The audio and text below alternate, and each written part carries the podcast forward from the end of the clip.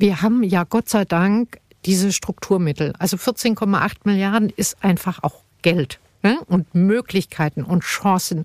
Und die wollen wir so einsetzen, dass nicht nur irgendwann am Ende mal sagen kann, wow, da ist es jetzt ja richtig gut geworden, sondern dass auf der ganzen Strecke niemand Grund hat, die Hoffnung zu verlieren. Es muss die ganze Strecke klar sein, da liegt Zukunft, da liegen Chancen, da auch für meine Kinder, für meine Enkel, da gibt's richtig Möglichkeiten. Und diese Region, die eben die Quelle, eine wesentliche Quelle des Wohlstands in Nordrhein-Westfalen war, die soll das auch bleiben.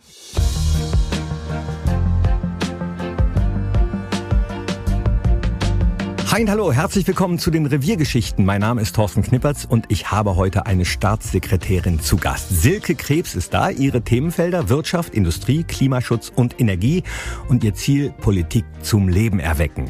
Was sie genau macht als Staatssekretärin, welche Vorhaben sie für das Rheinische Revier und seine Menschen anschiebt und wie sie die Zukunft hier sieht, das wird sie uns hoffentlich gleich im Podcast erzählen. Herzlich willkommen, Frau Staatssekretärin. Sagt man das eigentlich so? Ja, aber ich höre auch ganz normal auf Frau Krebs. Toll. Frau Krebs, schön, dass Sie da sind. Wir hatten hier im Podcast noch nie eine Staatssekretärin. Äh, ähm, ich habe, glaube ich, sowieso noch nie eine getroffen. Also müssen wir vielleicht mal kurz darüber sprechen, weil es ja mit Sicherheit auch Hörerinnen und Hörer gibt, die gar nicht genau wissen, was macht ein Staatssekretär, was macht eine Staatssekretärin im Ministerium eigentlich. Wie ähm, können wir uns Ihre Arbeit vorstellen? Also äh, Staatssekretärinnen und Staatssekretär, ich war auch schon mal Staatsrätin, also in den, in den kleinen Bundesländern haben die dann andere Bezeichnungen noch.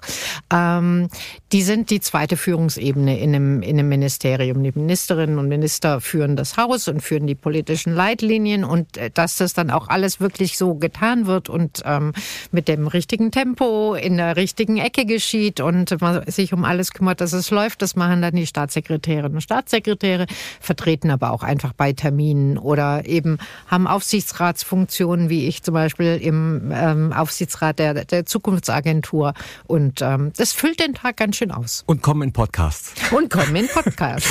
Sie sind Staatssekretärin im Ministerium für Wirtschaft, Industrie, Klimaschutz und Energie in Nordrhein-Westfalen, kurz im MWIKE oder MWIKE, wie es manche sagen, äh, haben also viele Aufgaben Einfluss auch darauf, was hier im Rheinischen Revier passiert. Richtig? Zum Beispiel, ob der Strukturwandel, um den wir uns ja hier in dem Podcast auch kümmern, gelingt.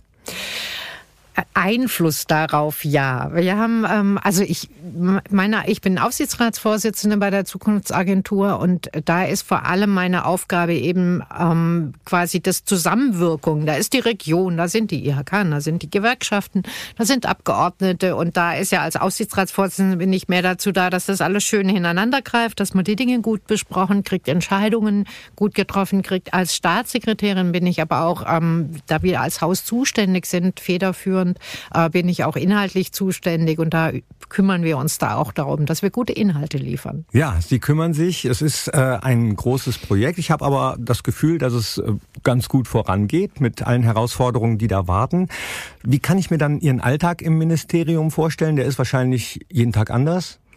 Naja, er fängt jeden Tag um 7.45 Uhr mit der Presseschalter an. Dann gibt's um 8 bis 8.30 Uhr den Büroshowfix. Dann gibt's um 8 Uhr 30 bis 9 Uhr den Austausch der Ministerinnen und Staatssekretäre.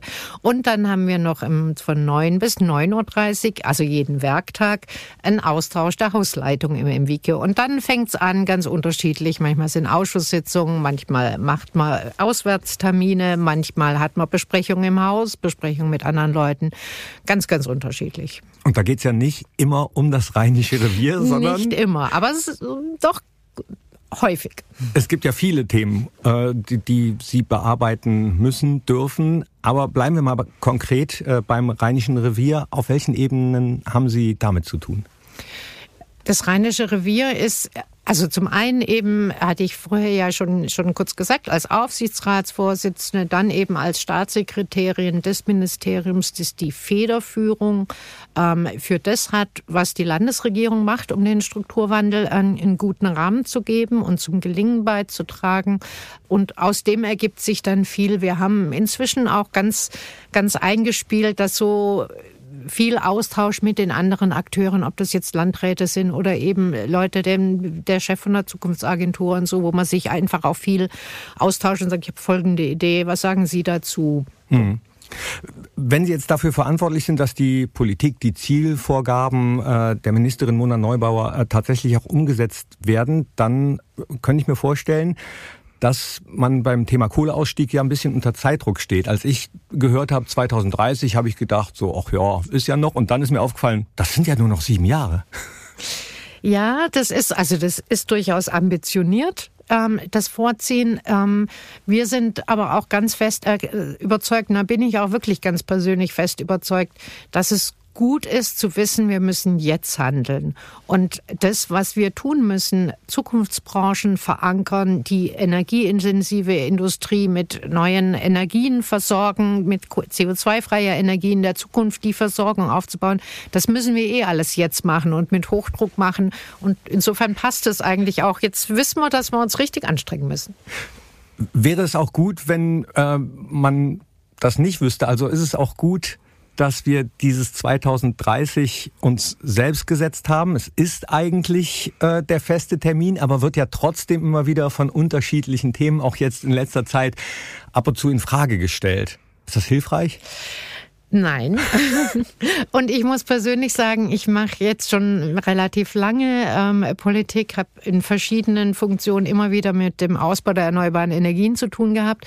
Und jetzt sagen immer mal wieder Leute, ja, ja, das ist schon richtig, aber können wir uns nicht mehr Zeit lassen? Und sage ich, das mit dem Zeitlassen, das haben wir die letzten zehn Jahre gemacht. Da haben wir uns an allen, allen möglichen Ecken zu viel Zeit gelassen. Und insofern finde ich es manchmal ganz gut, wenn man weiß, nee, zum Trödeln ist jetzt wirklich kein Platz mehr. Es wird nicht getrödelt, hier im Podcast ja. auch nicht. Was beschäftigt Sie momentan in Bezug auf das Rheinische Revier besonders? Ähm, wir haben ähm, im letzten Jahr, also Ende letzten Jahres, Anfang dieses Jahres, so eine Zwischenbilanz gezogen. Wir haben uns ähm, die Art, wie wir fördern, wie Förderentscheidungen getroffen werden, angeschaut. Wir haben uns angeschaut, es sind über 400 Projekte, die da jetzt im, in, in unterschiedlichster Form im Gange sind. Ähm, wie wie, wie geht's denen? Gibt's da welche, wo man mal gucken muss, hängt das jetzt, was muss man tun? Ähm, da haben wir, wir haben uns ähm, konkrete Meilensteine gesetzt und gesagt, 2030 wollen wir dastehen beim Thema Arbeitsplätze, bei der Infrastruktur, bei der erneuerbaren Versorgung, ähm, bei der Ausbildungsstruktur und dann immer Zwischenziele für 28, 26, 24. Also der Plan steht jetzt. Und jetzt müssen wir gucken, dass wir tüchtig arbeiten und den Plan auch wirklich erfüllen. Jetzt haben Sie mir so viele Vorlagen gegeben. Infrastruktur, Arbeitsplätze, erneuerbare Energien. Kann man das priorisieren, was in der Planung besonders wichtig ist? Wahrscheinlich nicht. Doch eine Sache ist besonders wichtig, da, da, da, da legt die Region auch zu Recht großen Wert darauf. Das, das Hauptziel des Strukturwandels ist es, die Wertschöpfung und die Arbeitsplätze zu erhalten oder eben auch auszubauen. Also das ist, das, das ist das Kern, die Kernaufgabe eines Strukturwandels, die Wertschöpfung in der Region zu halten und Arbeitsplätze zu erhalten und auszubauen. Und dem Ganzen geben wir natürlich einen nachhaltigen Rahmen, weil das zurzeit der angebrachte Weg ist. Das Rheinische Revier ist ja seit Jahrhunderten auf Energieerzeugung ausgerichtet, vor allem durch den Kohleabbau, so war es. Äh, denken Sie, dass der komplette Umstieg von fossilen auf erneuerbare Energien in äh, sieben Jahren funktionieren kann? Na, wenn wir jetzt erst anfangen würden, dann würde er nicht funktionieren. Ja, das dann, dann, dann wäre es zu knapp, aber es gibt ja schon ganz viel. Ähm, es stehen ja auch schon Windräder am Rheinischen Revier, da kommen noch viel mehr dazu. Wir sind gerade dabei, das Wasserstoffstarternetz, von dem ist jetzt im Sommer der erste Entwurf vorgelegt worden, wird gerade im Bundesministerium äh, final gemacht. Seitdem wissen wir, dass auch Wasserstoff über das Starternetz ins Rheinische Revier kommen wird. Also da sind schon einige Vorarbeiten, aber es gibt auch noch richtig viel zu tun. Wir haben ja schon über sehr viele Projekte auch hier in diesem Podcast äh, in der Vergangenheit gesprochen. Wirklich spannende Sachen, die sich sowohl mit den Energien äh, beschäftigen als auch mit Arbeitsplätzen, welche Chancen es tatsächlich bei diesem Strukturwandel auch gibt. Und Nordrhein-Westfalen soll zur ersten klimaneutralen Industrieregion in Europa werden. Also äh, wirklich strahlend. Und das Rheinische Revier ist der Zentrum zentrale Kern für diesen wirtschaftlichen und gesellschaftlichen Wandel? Fragezeichen? Absolut. Also insofern ist es für uns, ähm, das, das passt einfach, weil der, das Rheinische Revier ein Kern der, der, der wirtschaftlichen Prosperität von Nordrhein-Westfalen ist und eben bleiben soll. Und insofern passt es zusammen, weil das der Nukleus von dem ist, was wir im Gesamt-NRW-Maßstab machen wollen. Und kann dann irgendwann mal als Vorbild dienen für andere Regionen? Absolut. Für andere Länder? Absolut. Die anderen Braunkohlereviere verabschieden sich erst oder sollen sich erst 2038, also acht Jahre später, von den fossilen Energien verabschieden. Für NRW als bevölkerungsstärkstes Bundesland, 18 Millionen Einwohner, Einwohnerinnen, hängt die Latte ziemlich hoch, das Ziel, klimaneutral in so kurzer Zeit zu schaffen. Was bedeutet das denn jetzt für, für Sie konkret ähm, im Ministerium, für Ihre Arbeit? Noch mehr nicht trödeln, wie wir es eben hatten?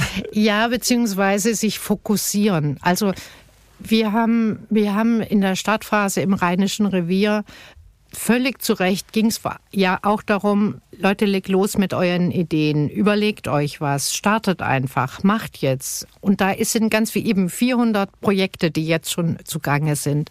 Und äh, was, was uns und mir jetzt auch ganz wichtig ist, dass wir jetzt sagen, okay, aber das ist unser Ziel, was haben wir schon und was braucht man noch? Also mir ist ein bisschen aus der experimentierfreudigeren Phase kommt, die soll bleiben. Ja, dafür ist es auch da, um Dinge auszuprobieren. Aber die Zielkulisse, die muss man, die dürfen wir jetzt nicht mehr aus dem Blick verlieren. Also nicht nur einfach machen, man braucht schon einen gewissen Plan. Absolut. Kann man den konkretisieren?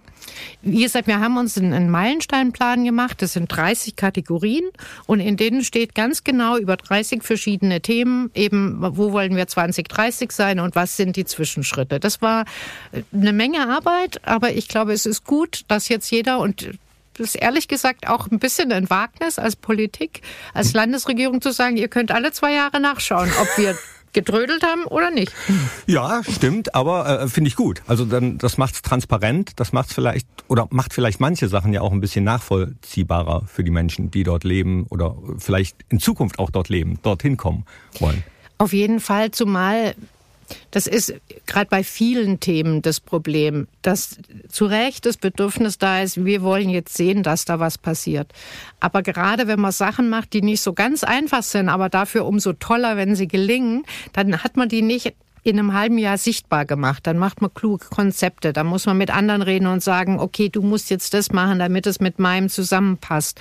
Und dann ist die Vorbereitung, ich glaube, das kennt jeder im Alltag, richtig tolle Sachen muss man auch gut vorbereiten. Wer schon mal eine Wohnung gestrichen hat, weiß, das Abkleben ist die Hälfte der Zeit.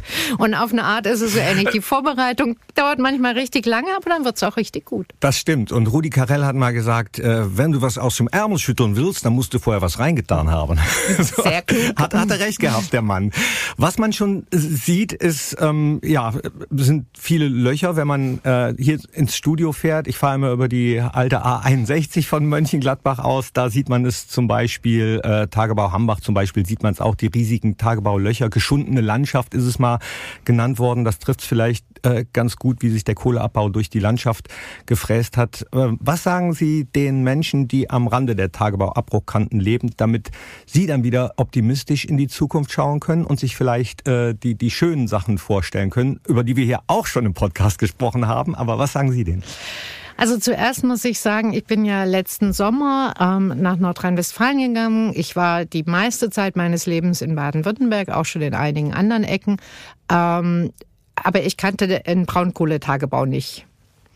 Das ist schon sehr beeindruckend. Mhm. Und es ist schon ja auch also wie da die Landschaft abgefräst wird, das, das, das macht einem schon auch so ein bisschen so ein mulmiges Gefühl und denkt, wow, was tut man denn da? Ähm, und ähm, ich verstehe das, ich, ich, mir geht das auch wirklich immer wieder durch die Gedanken, was für, was für eine Herausforderung jetzt für die Leute ist, die sich zum Teil wissen, da kommt der Tagebau ja auch schon entschieden haben, wegzuziehen und jetzt plötzlich kommt er doch nicht so weit und überlegen müssen, ja, gehe ich jetzt zurück oder bleibe ich da oder was mache ich jetzt? Also da, da werden, da werden Entscheidungen von Menschen gefordert, wo ich denke, oh, ähm, das ist, das ist echt schwierig. Ähm, und was wir jetzt machen wollen, was uns ganz, ganz, ganz wichtig ist, ähm, wir haben ja Gott sei Dank diese Strukturmittel. Also 14,8 Milliarden ist einfach auch Geld ne? und Möglichkeiten und Chancen. Und die wollen wir so einsetzen, dass nicht nur irgendwann am Ende mal sagen kann, wow, da ist es jetzt ja richtig gut geworden, sondern dass auf der ganzen Strecke niemand Grund hat, die Hoffnung zu verlieren. Es muss die ganze Strecke klar sein, da liegt Zukunft, da liegen Chancen, da auch für meine Kinder, für meine Enkel, da gibt's richtig Möglichkeiten. Und diese Region, die eben die Quelle, eine wesentliche Quelle des Wohlstands in Nordrhein-Westfalen war, die soll das auch bleiben. Ich stelle mir das äh, manchmal ein bisschen schwierig vor, das dann auch so zu vermitteln, dass man den Menschen das so sagt, dass es auch tatsächlich ankommt, dass man äh, sie mitnimmt, wie es dann immer so schön heißt, ihnen die Ängste und Nöte nimmt, dass sie sich verstanden fühlen und dass die Menschen dann auch wissen, dass von äh, Seiten der Landesregierung, auch vom Bund, zum Teil von der EU gewaltige Summen, aber auch ge äh, gewaltige Anstrengungen kommen und unternommen werden, um das Rheinische Revier fit zu machen für die Zukunft. Äh, haben Sie da einen Parameter, wie, wie man feststellen kann, da dass es angekommen, vielleicht auch in Einzelgesprächen, dass Sie merken, ja, äh, war ein schönes Gespräch, habe ich gemerkt, äh, dich habe ich mitgenommen, erzähl's gerne weiter vielleicht auch. Also ich glaube, dass, dass wir da im Moment ist es eher so ein bisschen die Durststrecke. Ja, man merkt, es ist schon ganz viel, losgegangen, aber man sieht noch, man sieht schon einiges, aber noch nicht so viel. Und im Moment geht es, glaube ich, wirklich drum, ähm, die, die, die, das greifbar zu machen, obwohl es noch nicht konkret in der Landschaft steht, zu erklären, was ist der Plan, was ist die Idee. Und äh, es gibt ja auch schon ganz tolle Sachen, um zu sagen, da kommt noch viel mehr davon. Also wir haben im Aufsichtsrat uns mal angeschaut zu den Themen, wo wir sagen, so das sind die so die wichtigen Game Changer, sagt man ja immer so schön. Also Wasserstoffinfrastruktur, ähm, ähnliche Sachen. Und haben gesehen, wenn man die Projekte auf die Karte des Rheinischen Reviers malt, dann denkt man, oh, das sieht gar nicht schlecht aus. Da ist eine ganze Menge im Köcher. Da ist was im Köcher, ja, genau. Jetzt ähm, muss ich auch mal Finger in eine Wunde legen, denn es gab ja Stimmen mit dem Abriss von Lützerath, dem Dorf am Rand vom Tagebau Garzweiler, hat die Politik das 1,5 Grad Ziel als maximale Erderwärmung aufgegeben. Sagen diese Stimmen. Was sagen Sie den Menschen? Dass mich diese Art zu denken ärgert, weil das 1,5 Grad Ziel ist unwahrscheinlich wichtig. Und es ist sehr die Frage, ob wir es noch gehalten kriegen. Wir müssen uns jetzt wirklich tüchtig anstrengen, wenn wir in der Größenordnung landen wollen. Das wird immer, immer schwieriger. Insofern ist das was, was ganz, ganz, ganz Zentrales. Aber es findet nicht in einem Dorf oder an einem Hof ab. Da gibt's keine Linie, die durch die Landschaft reist. Und es geht eben genau nicht rum, dass man 1,5 Grad Ziel so rechnet, dass man sagt, okay, wir rechnen das auf alle unter und jeder Einwohner muss so und so viel bringen und deswegen müsst ihr so und so viel bringen, sondern jeder muss bringen, was er kann. Und die, die mehr bringen können, müssen mehr bringen an CO2-Einsparung. Und bei denen, wo es schwerer fällt, die müssen sich darauf verlassen, dass die anderen sich dann noch mehr anstrengen. Und das Rheinische Revier leistet mit dem Kohleausstieg einen Riesenbeitrag zum Klimaschutz. Und deswegen hat es mich ein bisschen geärgert, diese Frage, findet da genug Klimaschutz statt? An diesem einen Dorf, das im Kern ein Hof dann noch war, festzumachen und zu sagen, das Wohl und Weh entscheidet. Und ich fand es auch nicht ganz fair den fünf anderen Dörfern gegenüber, die erhalten bleiben und die ja auch wichtig sind. Das war klar. Jetzt haben Sie gerade gesagt Baden-Württemberg äh, sehr viel. Deswegen kommen wir doch mal äh, zu Ihnen, zu was Biografischem. Wenn ich mir Ihren Lebenslauf anschaue, dann sehe ich, Sie sind weit rumgekommen. Geboren in Bayern, aufgewachsen Baden-Württemberg, Freiburg, Bremen habe ich gehört, dazwischen noch Stuttgart, Berlin und jetzt Nordrhein-Westfalen. Ja, wie sind Sie nach Nordrhein-Westfalen gekommen? Genau, über, über diese ganze, über diese ganze Strecke. Ähm, ja, ich glaube, es ist angefangen hat die Geschichte quasi in Baden-Württemberg. Ich war in Baden-Württemberg in der ersten grün geführten Landesregierung als Ministerin im Staatsministerium, habe also den Regierungsaufbau da in Baden-Württemberg von Anfang an äh, begleitet, äh, daran mitgearbeitet, ähm, habe dann mit ein paar Ab Abwegen oder, oder Umwegen auf der Strecke Strecke, ähm, war dann ähm, in Berlin ähm, im Bundestag tätig und war dann eben gebeten worden, in Bremen als Finanzstaatsrätin da zu unterstützen, äh, die Corona-Zeit als Finanzstaatsrätin, auch sehr spannend, Ui. sehr viel, sehr viel Erfahrung gemacht. Ähm, und dann hat, als Mona Neubauer ähm, wusste, dass sie Ministerin wird, hat sie halt geguckt, wen, wen gibt's denn da so, die schon Regierungserfahrung praktische haben? Und da ist sie auf mich gekommen, was mich sehr gefreut hat. Also war es Mona Neubauer, die schuld war, oder gab es noch andere Gründe, warum Sie gesagt haben, jo, mache ich, äh, weil Bremen hat sich jetzt auch nicht unspannend angehört. Bremen war, war wirklich spannend und war auch wirklich sehr schön und hatte, ich hatte tolle Kolleginnen und Kollegen und das hat schon ein bisschen wehgetan, die so Schlag auf Fall zu verlassen. Äh, es war Mona Neuerbauer, es war aber auch eine eine Aufgabe, weil ähm, gerade auch aus grüner Sicht, wir wollen beweisen, dass Industrie, eine Industrieregion auch klimaneutral sein kann. Und das kann man in Nordrhein-Westfalen, das müssen wir in Nordrhein-Westfalen beweisen, dass das geht. Und das ist natürlich eine Herzensaufgabe, wo man denkt, ach, wenn ich damit helfen kann, das ist schon gut. Das ist ein ganz gutes Bundesland, um das beweisen zu können. Absolut. Ähm, stimmt das, dass Sie mit 23 Jahren als jüngste Gemeinderätin ins Freiburger Stadtparlament gewählt worden sind? Ich kann jetzt die 23 Jahre nicht schwören, aber die Größenordnung, ich war die jüngste. Und das muss ungefähr, es war mit ähm, nicht, noch nicht mal Mitte 20. Also äh, damals schon politisch interessiert. War Ihnen da klar, dass das äh, der Weg sein würde? Nee, also das wäre auch, ich glaube, das sowas kriegt auch niemand hin. Das war es auch gar nicht. Ich war damals eben, äh, ich bin in Freiburg bei den, den Grünen beigetreten, war im ähm, Kreisvorstand und bin dann gefragt worden vor der Kommunalwahl, ähm, ob ich nicht äh, mit antreten will, 89, ähm, und, und fand das spannend und ähm, habe das gemacht und das war also eine wahnsinnig interessante Zeit. Ich finde so ein, so, ein, so ein Kommunalparlament, da lernt man Politik, wie man so schön sagt, von der Pike auf.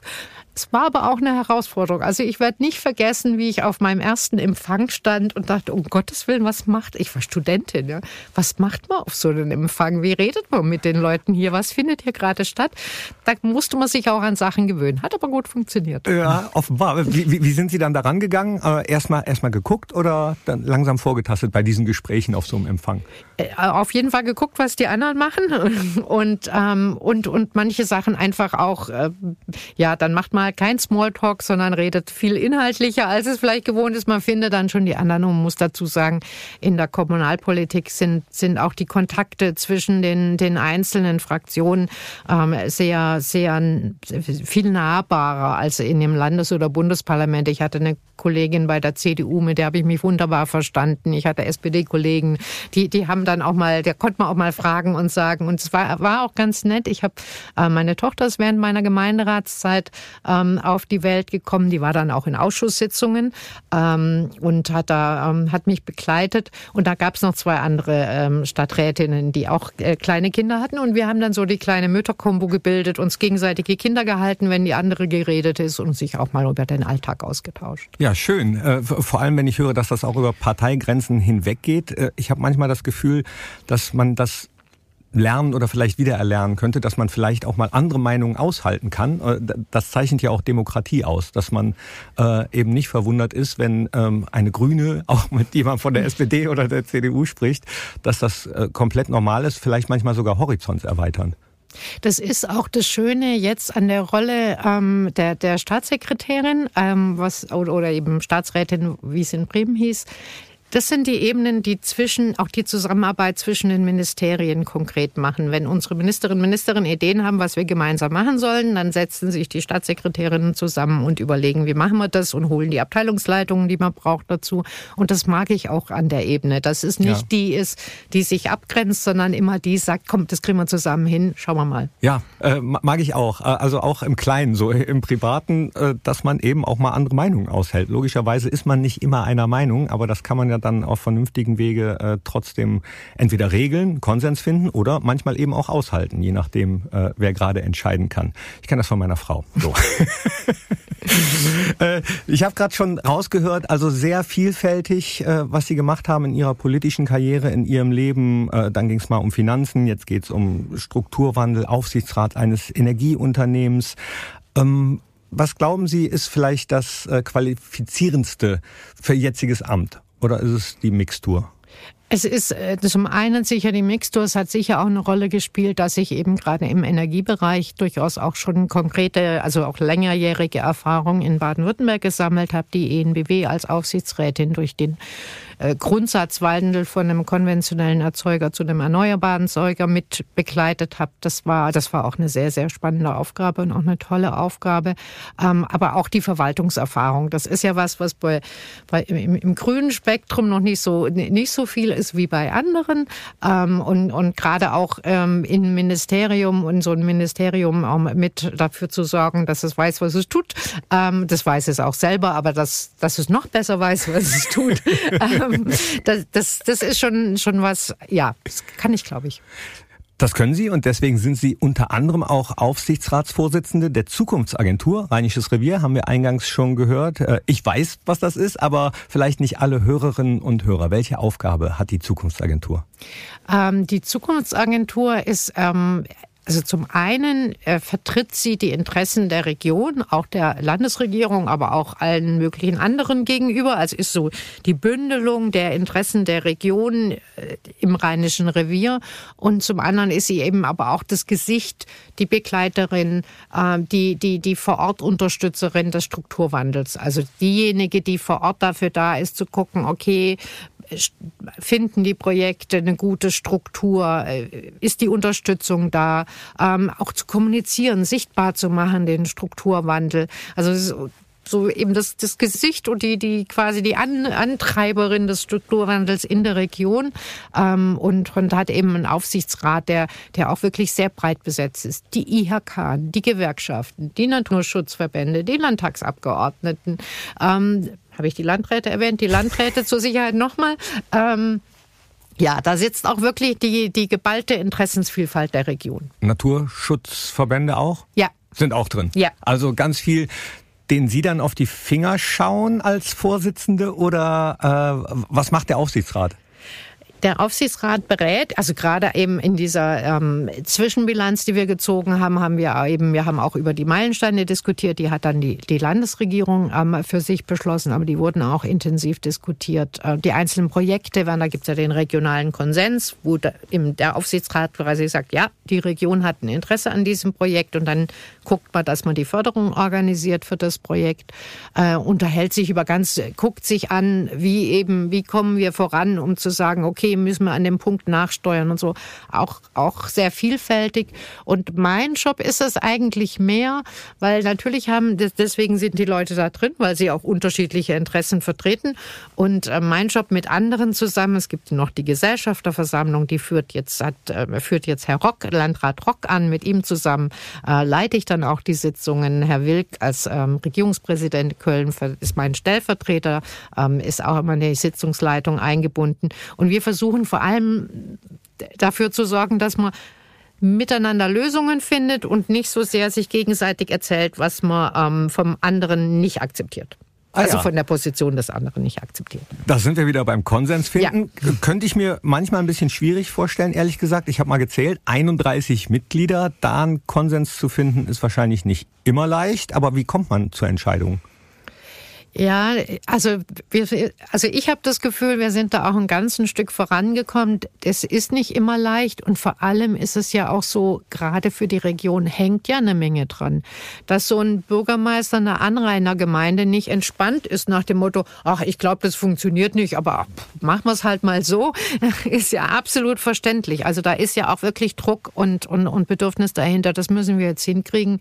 Ähm, und das ist aber was, was wir jetzt immer mehr schaffen, zu sagen, wir müssen uns unterhaken. Wir haben oft auch ein Thema, mit der Bundesebene, die beim Strukturwandel sich nicht immer daran erinnert, dass sie den eigentlich mit vollem Herz ähm, unterstützen ähm, muss, aber, aber es durchaus oft tut, aber nicht immer. Und dann hilft es total, wenn wir uns alle unterhaken und jeder an seinem Zipfel mal zieht und sagt, ey, bitte, macht jetzt mal, das ist wichtig für uns. Und das kriegen wir, glaube ich, inzwischen ganz gut hin, um zu sagen, wie schaffen wir es, dass wir einen gemeinsamen Weg finden, den wir dann zusammen auch durchboxen. Und dann muss man es seinen Leuten dann wiederum erklären, der Bürgermeister dann zum Beispiel in, in seinem einem Ort, also Stichwort Kommunikation ist da wahrscheinlich auch super wichtig. Ja, und, und eben Vertrauen. Also dieses, dass die Ministerien auch im Blick haben, die Ministerien, die, die haben ja jeweils ihre Themen. Wir haben die Wirtschaftspolitik, die Energiepolitik. Und es ist wichtig, dass aber wir das so machen, dass es nicht so wirkt, wie wenn wir das Rheinische Revier nutzen, um unsere Themen zu bespielen, sondern wir wollen den Strukturwandel für die Leute vor Ort zum Gelingen kriegen. Und das muss man merken, das muss man spüren, da muss man reden, da muss man Vertrauen aufbauen. Jetzt machen wir einen kleinen Break. Jetzt kommen wir zu einer Rubrik, die ich liebe. Die heißt kurz und knackig. Hier sind unsere drei Fragen an Sie mit der Bitte um äh, kurze und knackige Antworten. Was hat Sie bisher besonders beeindruckt im Rheinischen Revier? Mich hat beeindruckt die, die Größe der Aufgabe. Also die Größe der Aufgabe dieses Revier, das eben über diese Braunkohleabbau echt geprägt worden ist, da Zuversicht zu halten und auch unter neuen Bedingungen zu, dabei zu bleiben. Und das ist, das ist wirklich eine große Aufgabe. Und da sind aber wahnsinnig viele Menschen, die daran mitarbeiten. Und das ist sehr beeindruckend. Was möchten Sie als nächstes im Rheinischen Revier mal unternehmen? Ich warte noch, also ich muss erstens die Zeit finden und dann muss ich die entsprechenden Radwege finden und dann mache ich mal eine Radtour um die, ähm, um die Löcher rummachen. Oh ja, da braucht man Zeit. Ja. da hat man einiges zu fahren. Was ist Ihr liebstes rheinisches Gericht? Ich muss zugeben, dass ich bei den rheinischen Gerichten noch nicht so, ich weiß, ich muss unbedingt noch Himmel und Äd essen. Mm. Ähm, ich habe große Erfahrung im äh, Grünkohlessen, aber in der norddeutschen Variante. Jetzt muss ich nochmal anschauen, wie die münsteranische, ich glaube, das Münsterland ist so ein bisschen die, die Grünkohlecke, habe ich mir mal erzählen lassen. Also ich vermute sie da. Ähm, und was ich aber schon intensiv intensiv esse, weil es für mich natürlich nahe ist, ist die japanische Küche in Düsseldorf und die ist auch wirklich beeindruckend. Wir haben eben darüber gesprochen, dass es viele Pläne für eine klimafreundliche Zukunft im Rheinischen Revier gibt. Einige Projekte, die schon laufen, haben wir hier vorgestellt im Podcast. Das Helmholtz Wasserstoffcluster in Jülich.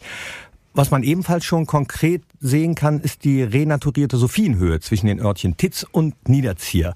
Welche Projekte im Rheinischen Revier halten Sie für besonders vielversprechend?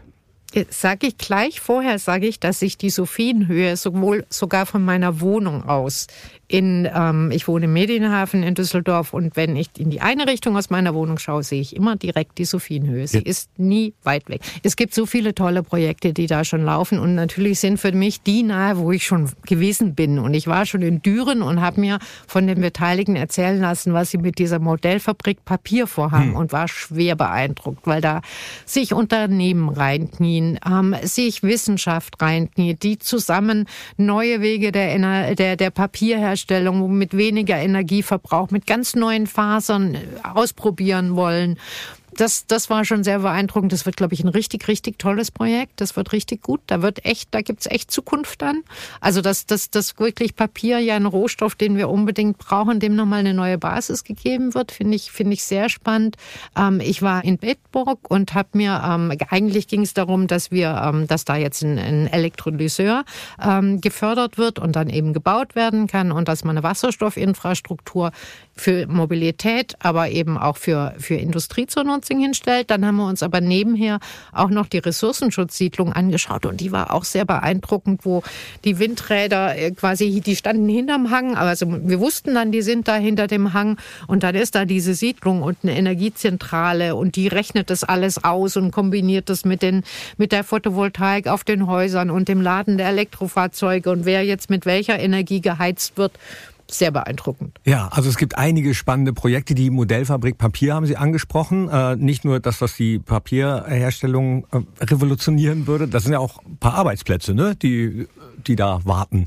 Die, die warten und ähm, die, wo, wo sicher auch einige dazukommen.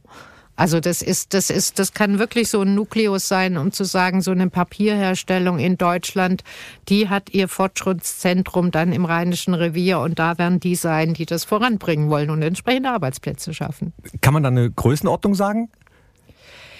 Also wir gehen davon aus, das sind einige tausend. Also das ist nichts Kleines, das ist richtig groß. Oh ja, das hört sich gut an. Äh, 80 Prozent Einsparung beim Energiebedarf habe ich bei diesem Projekt noch stehen. Das ist auch richtig groß. Gibt es ähnliche Projekte? Es gibt, es gibt eine Unmenge Projekte, weil das, das, was man beim Papier macht, also entweder zu versuchen, wie findet man Wege, das Wasser aus dem Papier energieschonender rauszukriegen oder eben, was ich total spannend finde, Vielleicht kann man Papier auch herstellen, ohne ganz viel Wasser erst reinzumachen und wieder rausholen zu müssen. Ich bin sehr gespannt, auf was die alles kommen. Und so gibt's natürlich ganz viele Projekte. Ich habe jetzt die Zahl von Bedburg nicht mehr im Kopf, aber es war, glaube ich, auch ein Viertel des Energieverbrauchs einer durchschnittlichen Siedlung, den die einsparen.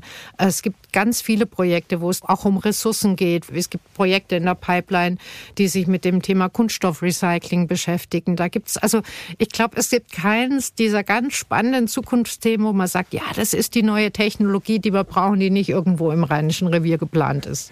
Also die ganzen Beispiele, Projekte, die wir äh, gehört haben, die Sie genannt haben, zeigen, dass im Rheinischen Revier wirklich eine Modellregion entsteht, in der an den verschiedenen Ecken daran gearbeitet wird, Energie einzusparen beim Bauen, beim Arbeiten, bei den Gewerbegebieten, gleichzeitig darauf umgestellt wird, Energie zukünftig aus erneuerbaren Ressourcen zu gewinnen, zum Beispiel Wasserstoff, haben wir gerade gehört, aber auch Wind- und Solarparks. Absolut, also die, die, die ganze Palette. Ähm, und das ist, das ist vielleicht dann auch ein, ein Punkt dafür, weil das eine sind die wirklich tollen Projekte, die da in der Pipeline sein sind und die echte Highlights werden. Ähm, das andere ist aber was, was glaube ich auch richtig, mindestens so wichtig ist und genauso toll wird, dass es sich zusammenfügt zu einem Gesamtkonzept. Es soll ja nicht so sein, dass an ein paar Ecken tolle Sachen stehen und dazwischen eben nicht, sondern das soll die, die, das ganze rheinische Revier soll profitieren und soll Teil dieser Zukunft werden. Und das ist, da arbeiten wir auch sehr dran und da ist eine hohe Energie, das zusammenzufügen, sich zu ergänzen, sich auch auszutauschen. Die Tagebau-Umfeldinitiativen sind dabei, Konzepte zu machen, sich miteinander auszutauschen. Und das finde ich auch noch einen ganz wichtigen Teil, dass die, die ganze Region da ihre Stärke behalten soll. Zukunft haben Sie gerade gesagt. Ja. Zum Schluss interessiert mich natürlich noch Ihre Vision für die nächsten, sagen wir mal, mm, äh, zehn, zehn Jahre. So, wie weit sind wir 2034 im Rheinischen Revier mit dem Strukturwandel? Haben Sie da eine konkrete Vorstellung?